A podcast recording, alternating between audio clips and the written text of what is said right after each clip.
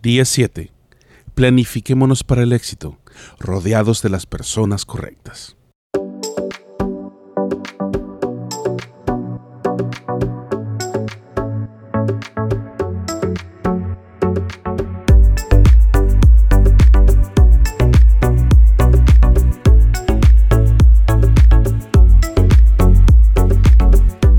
Éxodo 31 del 2 al 6 dice así en la nueva traducción viviente.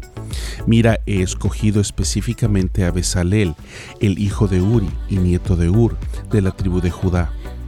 Lo he llenado del Espíritu de Dios y le he dado gran sabiduría, capacidad y destreza en toda clase de artes manuales y oficios. Es un maestro artesano, experto en trabajar el oro, la plata y el bronce. Es hábil en grabar en incrustar piedras preciosas y en tallar madera. Es un maestro de todo trabajo artístico. También he designado personalmente a Oliab, hijo de Aisamac, de la tribu de Dan, para que sea su ayudante. Además, he dotado de habilidades especiales a todos los expertos artesanos para que puedan hacer todo lo que te he mandado construir. En Éxodo 25, Dios le encomienda a Moisés que edifique el tabernáculo de reunión, es decir, un lugar exclusivo para darle honra y honor a Dios.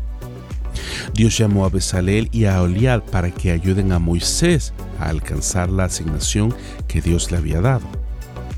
De la misma manera, Dios pone personas alrededor nuestro para que nos ayuden a alcanzar la meta que Dios ha planeado es decir, el propósito por el cual Dios nos ha llamado a cada uno de nosotros. Hace varios días atrás hablamos acerca del Salmo 1 y hablamos de alejarnos de las malas compañías. Bueno, hoy hablaremos acerca de la importancia de acercarnos a las personas correctas para así alcanzar el llamado, el plan y la meta que Dios tiene para cada uno de nosotros para que así la podamos alcanzar. Hechos 17:24 lo leo en la nueva traducción viviente y dice, Él es el Dios que hizo el mundo y todo lo que hay en él, ya que Él es el Señor del cielo y la tierra, no vive en templos hechos por hombres. Y también dice Juan 1, versículo 12, lo leo en la Reina y Valera 60.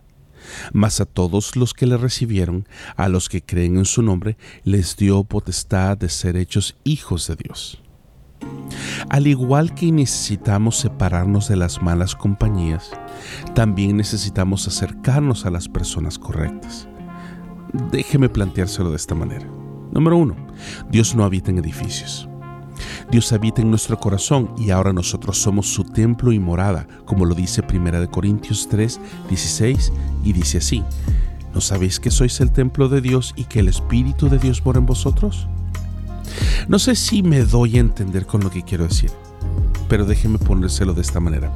Nosotros somos ahora el templo y la morada de la presencia de Dios, por lo cual ahora somos nosotros el lugar físico que le debe dar honor y honra a Dios.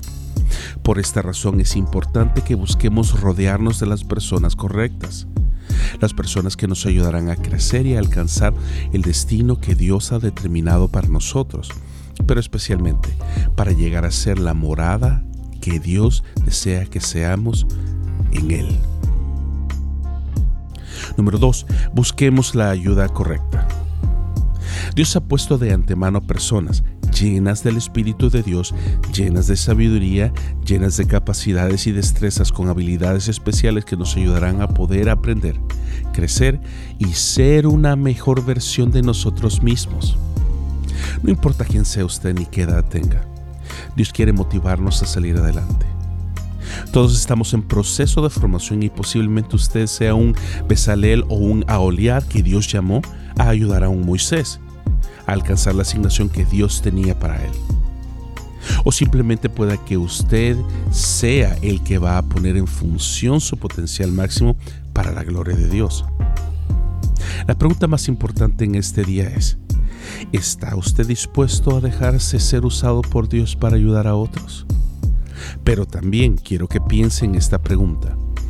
¿Está usted dispuesto a dejarse ser ayudado por otros a crecer? Déjeme contarle acerca de Moisés. Al final de su vida hubo un evento que lo marcó desobedeció a Dios y golpeó la roca cuando Dios le había dicho que hablara únicamente a la roca, ya que la roca era el símbolo de la imagen de Dios como la roca firme, la roca eterna. Este evento ocasionó que Moisés no entrara a la tierra prometida. Pero aún así Moisés dijo lo siguiente en Éxodo 33 del 12 al 14, lo leo en la nueva traducción viviente. Tú me has estado diciendo, lleva a este pueblo a la tierra prometida, pero no me has dicho a quién enviarás conmigo. Me has dicho, yo te conozco por tu nombre y te miro con agrado. Si es cierto que me miras con buenos ojos, permíteme conocer tus caminos para que pueda comprenderte más a fondo y siga gozando de tu favor. Y recuerda que esta nación es tu propio pueblo. Entonces el Señor le respondió a Moisés, yo mismo iré contigo, Moisés, y te daré descanso. Hmm, todo te saldrá bien. Escúcheme bien lo siguiente. A pesar de nuestros errores, a pesar de nuestros defectos, Dios nunca nos rechaza. Dios sabe que estamos en proceso de formación y que necesitamos estar rodeados de las personas correctas en nuestra vida.